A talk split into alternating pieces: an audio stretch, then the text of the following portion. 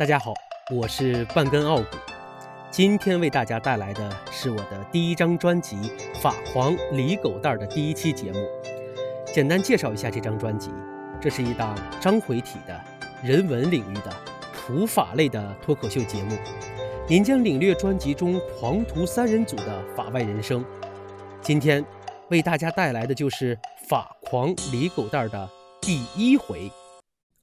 一个谣言毁一生。狗蛋儿原是苦命人。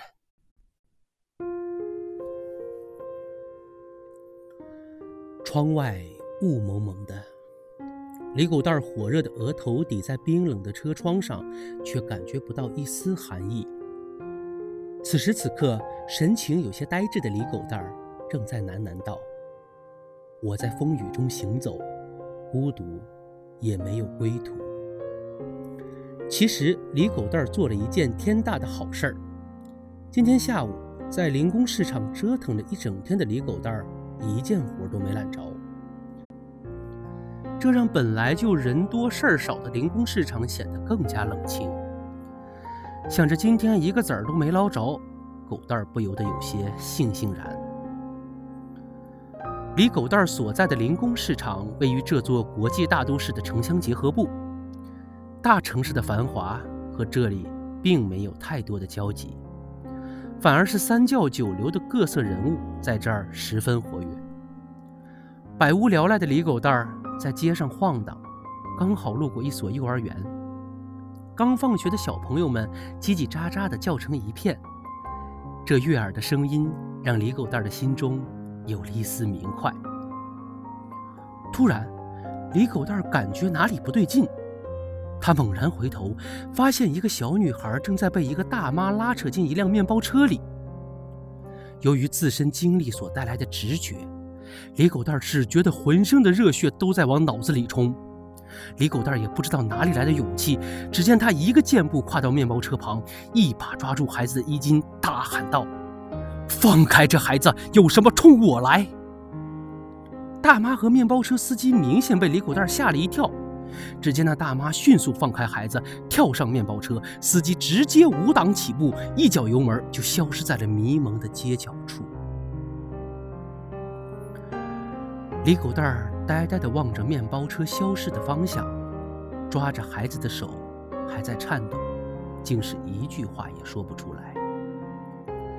就在这时，一对年轻的夫妇急匆匆地跑过来，从李狗蛋儿手中一把夺过孩子。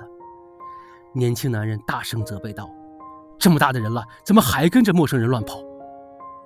此时的小女孩仿佛才回过神来，哇的一声大哭道：“爸爸，有个奶奶拉扯着我要跟她走，是叔叔把我拽回来的。”年轻男人与正在和围观者了解情况的女人对视了一眼，瞬间就明白了事情的原委。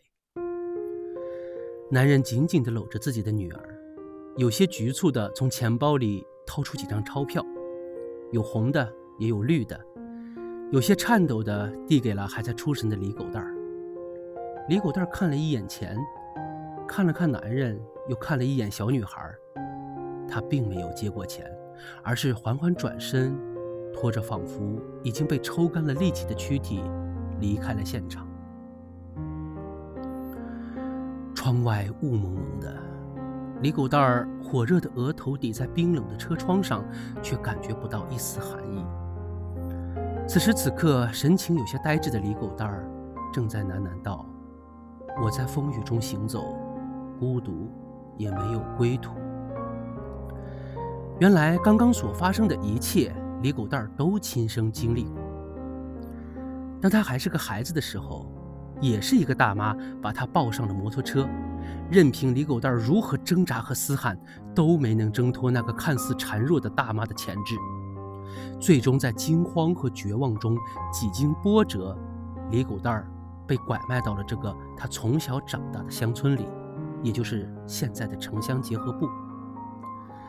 当年，李家父母也曾因为狗蛋儿的消失而着急过，他们把街坊邻居都找了个遍，最终仍然没有找到。正当二人准备报警时，邻居王大婶的大侄子的小姨子的三奶奶却对二人说：“别去了，孩子失踪不到二十四小时，人家警察是不给立案的。没了主意的李家夫妇只能等，直到第二天傍晚才急匆匆地冲进了派出所。可是，为时晚矣。警察痛心疾首地说：“你们错过了寻找孩子的最佳时机啊！恐怕孩子现在已经在百里之外了。现在的百里之外，开着车最多半个小时就走完了。可是二十多年前的百里之外，就很可能制造一场天人永别的惨案了。就这样，李狗蛋经历了被拐。”然后被卖，然后沦为别人赚钱的工具，然后成为了社会最底层的那波人。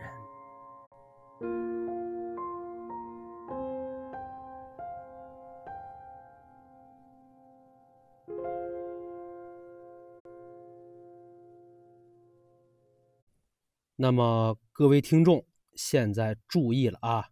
我们让问题乖乖地浮出水面。孩子失踪不到二十四小时，公安机关真的不给立案吗？我们广告之后接着聊。哎呀，哪有什么广告呀？就我这个社会地位的播，可能接着广告吗？来来来，给我二两花生米，我能给你吹出一个来。好了，咱们言归正传啊。我们的问题是：孩子失踪不到二十四小时，公安机关真的不给立案吗？如果真的不给立案啊，那么法律依据又是什么呢？各位听众可以把自己的看法发在弹幕区或者评论区，呃，我要看看到底有多少人对这个问题还存在疑问。首先啊，我很负责任的告诉大家，孩子失踪不到二十四小时，公安机关不给立案，这是一条彻彻底底的谣言。那么这条谣言到底是怎么来的呢？辟除这条谣言的法律依据又是什么呢？请大家调整好耳机和姿势，听我为大家娓娓道来。如果以后谁再听到有人用这条谣言耽误事儿，您就直接用下面这三条理由给我怼回去。首先，将这条谣言发扬光大的是一部电影儿。这部电影儿就是于二零一四年上映的，由陈可辛执导的，由黄渤和郝蕾共同主演的打拐题材电影《亲爱的》。电影中有这样一个片段：这个田鹏就是这个孩子失踪后，黄渤饰演的这个田文军和郝郝蕾饰演的这个卢小娟，就是这个孩子的父母啊，到派出所报案。派出所的民警却以孩子失踪不到二十四小时，我们不立案，符合办案流程。为由，哎，将二人拒之门外，最终错过了搜救田鹏这个最佳的黄金时间，使得一个美好而完整的家庭最终走向了支离破碎。大家知道这个电影片段的影响力有多大吗？这部电影在豆瓣上收获了八点四的高分，而且不论是电影本身还是参演的演员，在国际和国内都收获了巨大的声望。因此呢，影片中这段颇具争议的内容就被无限的放大。最终将这个谣言啊就推向了社会，影响了很多觉得它很有道理的人。那么接下来咱们就唠一个比较理性的嗑啊。第一，大家想一想，如果孩子失踪不到二十四小时，公安机关不给立案，这句话是真的，那么请问，这个二十四小时的起算点是什么时候？我这么一问，大家是不是觉得也有点懵啊？啊，现在别说是有什么法条依据了，就算是让大家自己讨论的话，争议也会比较大，对不对？哎，没错，电影中就是以那个监控视频记录的时间为依据的。但是大家可以去看看电影，即使有监控，电影中那位就是特别不负责任的警察也没有明确告诉当事人是从哪个时间点起算的。所以啊，不要总是站在这个上帝视角来思考法律的问题，法律最终还是要落地生根的啊。单从这一点，你就能把那些造谣者对的这个上气不接下气。第二啊，我们换个角度再来思考一下这个问题。哎，大家跟上思路啊，换了个角度。孩子失踪不到二十四小时不能立案，这条所谓的程序性规定到底是从哪里来的呢？我相信绝大多数人给出的答案是听说的。那我再问一句啊，您听谁说的呢？按照我的个人经验啊，我收到最多的答复是听别人说的。哎，那这就没有必要再接着往下问了吧，对吧？各位啊，我们设身处地的想一下，如果这种事情被我们自己赶上了，你会相信这样一个完全不靠谱的说法吗？所以还是那句话，不要总是站在这个上帝视角，对于有争议的事情，代入感强一点，去尝试一下感同身受。第三，哎，请大家听我说啊，您听我说这个，可就是有依据了。二零一零年三月十五日，在最高人民法院、最高人民检察院、公安部、司法部联合发布的关于依法惩治拐卖妇女儿童犯罪的意见中啊，第八条是关于立案的内容。哎，这条的具体内容是有点长啊，大家耐心听一下。具有下列情形之一，经审查符合管辖规定的，公安机关应当立即刑事案件立案，迅速开展侦查工作。一、接到拐卖妇女儿童的报案、控告、举报的；二、接到儿童失踪或者已满十四周岁不满十八周岁的妇女失踪报案的；三、接到已满十八周岁的妇女失踪可能被拐卖的报案的。四、发现流浪乞讨的儿童可能系被拐卖的；五、发现有收买被拐卖妇女儿童行为，依法应当追究刑事责任的；六、表明可能有拐卖妇女儿童犯罪事实发生的其他情形的。大家一听就明白了啊！这条规定看似非常的详实，实际上每一款都比较笼统，而且最后还有兜底性的这个条款。越笼统的法条，打击面是越广的，这也从侧面体现出了我们国家对这件事情的重视程度。我把这条规定往出一拿，那么这条谣言是不是就不攻自破了呢？以后如果还有谁在你面前造这个谣，你直接把四部委打拐意见的第八条呼他脸上，让他尝一尝什么叫谣言止于智者的滋味啊！嗯嗯。哎，这个我的播客呢，只讲给在茫茫人海中的有缘人听，而且有些东西呢，你也只有在我这里能听到啊。